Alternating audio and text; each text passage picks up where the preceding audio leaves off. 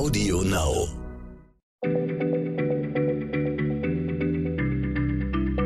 Schneller Schlau, der kurze Wissenspodcast von PM.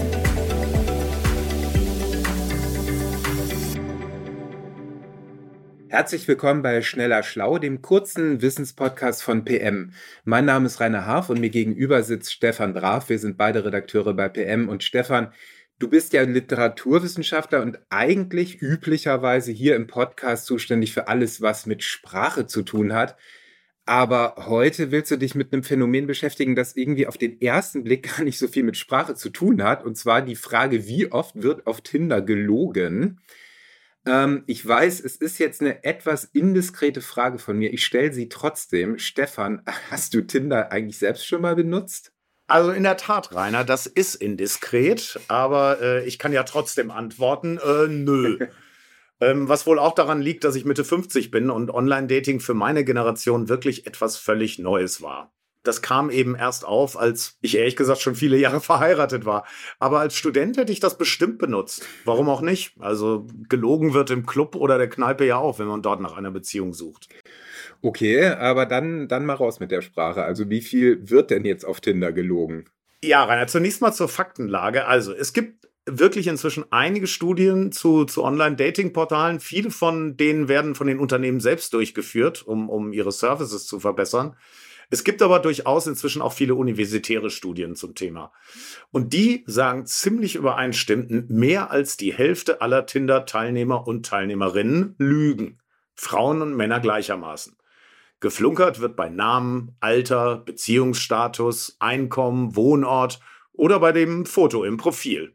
Und bei 9% der angeblich so Liebeshungrigen handelt es sich gar nicht um Menschen, sondern um einen Bot. Also um Software, die nur darauf angesetzt ist, äh, sich Daten der Flirtpartner zu erschwindeln. Oh, das ist ja irgendwie ganz schön mies. Aber ähm, macht es dann vielleicht Sinn, seinen echten Namen gar nicht zu verraten? Ja, ja, äh, absolut. Ne? Also um eben nicht zu riskieren, dass äh, irgendwelche Stalker dann von der eigenen Haustür stehen, Viele Teilnehmer gehen trotzdem enorme Risiken ein. Ne? Also 25 Prozent nennen im Profil ihren echten Namen, 10 Prozent geben sogar ihre Wohnadresse an und bei 60 Prozent lassen sich bereits über das Profil ähm, bei Tinder oder den anderen Seiten mit wenigen Klicks deren echte Identität und Social-Media-Konten rausfinden. Also wer so leichtsinnig handelt, riskiert eben auch zum Opfer von Erpressern zu werden, denn oft sind die Leute ja nicht so ungebunden, wie sie in den Profilen angeben. Nur 11 Prozent der Teilnehmer auf Tinder und Co. suchen tatsächlich einen Partner fürs Leben oder für die Ehe, auch wenn das oft anders angegeben wird. Okay, gut, aber ich meine, es wird nun mal doch oft auf Datingportalen angegeben, ja, was, was weiß ich, dass zunächst eine kurze Beziehung gesucht wird oder ein One-Night-Stand oder ähnliches. Und viele benutzen ja eben auch Tinder in genau diesem Wissen. Aber lügen die jetzt auch? Äh, ja, Rainer. Also A, hast du natürlich recht. Das ist, äh, das ist ja eine offene Veranstaltung und viele Leute gehen da auch äh, nicht naiv rein. Ja, und natürlich lügen alle. Also mhm. beispielsweise wird wirklich gerne bei der Größe gelogen. Ja, das ist rausgekommen, als ein Wissenschaftler die die Nutzerdaten der US-Dating-Seite OkCupid äh, anonymisiert ne, untersuchen konnte. Und der hat sich zunächst mal gewundert, dass die registrierten Mitglieder ganze fünf Zentimeter größer waren als der Durchschnittsbürger. Also egal wie groß oder klein, viele haben zu ihrer tatsächlichen Größe mh, hm, ein kleines Ende hinzugemogelt. Und äh, diese Mogelei ist durchaus auch erfolgreich. Ne? Also die größeren Menschen auf diesen Sites hatten ihren eigenen Angaben zufolge im Schnitt mehr Sexpartner als kleinere. Äh, laut OkCupid haben Frauen mit 1,78 den meisten Sex und bei Männern geht so ab einer Größe von 1,95 die Post ab. Tja, Rainer, wenn ich uns so angucke. also die Größe, sie ist also doch entscheidend. Ne? Aber ähm, noch mal ganz kurz äh, in Bezug auf Männer. Klar, kann ich das irgendwie auch gut verstehen. Aber wie, wie sieht das jetzt bei den Frauen aus mit den, mit den Größenvorteilen? Also es gibt eben diesen Peak von 1,78, aber äh, das, das geht auch in eine andere Richtung. Ne? Also offensichtlich bekommen nämlich, also zumindest auf der äh, Dating-Site, kleinere Frauen auch viel Aufmerksamkeit. Ähm, bei OK Cupid, da werden kleinere Frauen häufiger kontaktiert als große Frauen. Und ab eben dieser Größe von 1,78 stürzt die Zahl der wöchentlichen Kontaktversuche bei Frauen regelrecht in den Keller. Also eine 1,64 Meter große Frau wird 3,75 Mal in der Woche spontan angemeldet und eine Dame mit 1,89 nicht mal 2,5 Mal in der Woche. Das macht dann aufs Jahr gerechnet schon Dutzende Kontakte mehr, ne? Mhm. Ja. Und, und eine zweite Korrelation ist eben, ähm, je attraktiver ein Bild, ja, desto höher ist die Wahrscheinlichkeit, dass dieses attraktive Bild leider uralt ist. Und ältere Mitglieder laden auch tendenziell noch ältere Bilder auf die Seite. Also schon bei einem Mann ab 30 muss die Betrachterin davon ausgehen, dass das Foto im Schnitt älter als 300 Tage ist. Aber man muss eben auch sagen, schöne Bilder funktionieren eben tatsächlich, weil die menschliche Psyche attraktive Fotos automatisch mit positiven Charakterzügen gleichsetzt. Hm, okay, also größer, jünger, schöner. Aber äh, ist das in, tatsächlich so einfach? Also macht, wenn man sich jetzt größer macht und ein Bild ein bisschen schöner, ähm, läuft es dann schon mit der Liebe? Naja gut, diese, diese Lügen richten sich natürlich immer nach dem, was bei den potenziellen Partnern oder Partnerinnen ankommt. Oder von dem man denkt, dass es ankommt. Ja? Denn manchmal liegen die Nutzer da durchaus falsch. Also zwei deutsche Psychologinnen haben kürzlich herausgefunden, dass Männer sich in ihren Profilbildern gerne einen, einen hohen Status verschaffen wollen. Ja, also die zeigen eben auch Autos und Geld und Uhren. Das ist wirklich weit verbreitet. Aber keine einzige der Studienteilnehmerinnen sagte den Psychologinnen, ihr gefalle das. Im Gegenteil, bei den Frauen wird das negativ bewertet, wenn man drei Rolex anhat.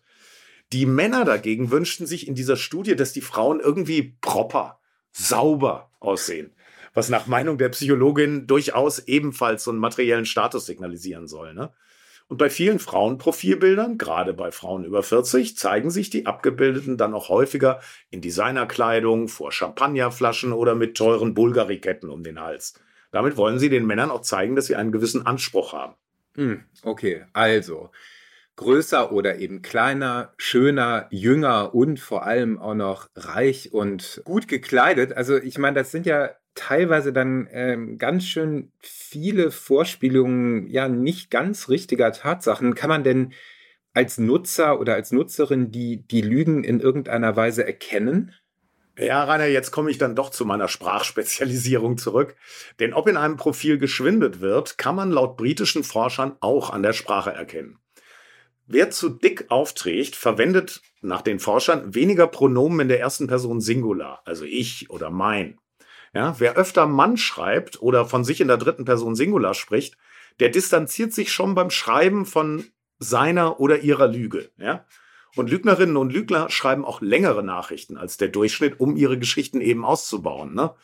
Passenderweise haben die Linguisten dieses Phänomen Pinocchio-Effekt getauft. Der, der Holzmarionette aus der berühmten Geschichte wächst ja beim Lügen die Nase. Ne? Und die haben noch was rausgefunden, weil die Lügner nämlich unbewusst Schuldgefühle empfinden oder eben Angst haben, beim Lügen ertappt zu werden, verwenden sie auch häufig negative Wörter, so wie gemein oder verletzen oder sowas. Das funktioniert im Englischen genauso wie im Deutschen. Okay, also Pinocchio-Effekt, das merke ich mir, das ist wirklich ein sehr, sehr schöner Terminus. Aber ähm, also wenn, wenn da so viel Lug und Trug am Werk ist, ähm, da sollte man doch überhaupt gar nicht von Tinder erwarten, dass sich auch ja stabile Beziehungen anbahnen, oder? Habe ich auch gedacht und stimmt ebenso gar nicht. Ich war auch wirklich überrascht. Äh, aber vor kurzem ist eine, eine Studie rausgekommen, da hat ein US-amerikanischer Neurowissenschaftler 20.000 jung verheiratete Amerikaner befragt um genau etwas über die Belastbarkeit und Haltbarkeit von online initiierten Beziehungen herauszufinden. Und was kam da raus? Online begonnene Beziehungen haben eine deutlich niedrigere Trennungsrate als Paare, die sich etwa auf der Arbeit oder in einer Bar treffen.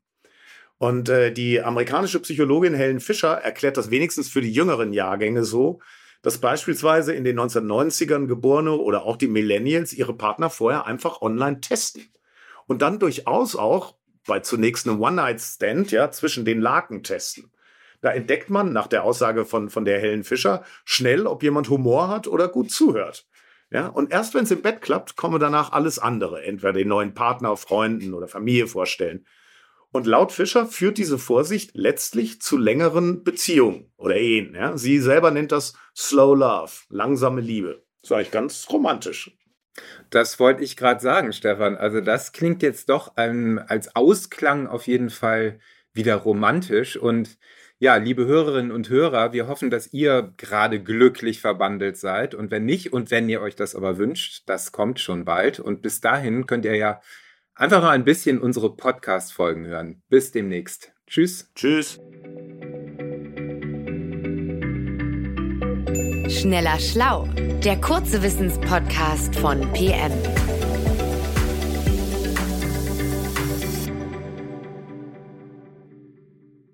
Zum Schluss möchten wir euch noch einen Podcast empfehlen und dafür lasse ich einfach die Host selbst zu Wort kommen. Hey, stopp! Noch nicht ausschalten, den Podcast. Moment, halt! Hier sind Lars und Ivy von Unnützes Wissen. Und wir würden euch recht herzlich einladen, einfach mal bei unserem Podcast reinzuhören, wenn ihr noch nicht genug habt. Wir haben nämlich etliche Fakten für euch. Die euch im Leben vielleicht nicht weiterbringen, aber auf jeden Fall bei der nächsten Skype-Konferenz zum Star werden lassen.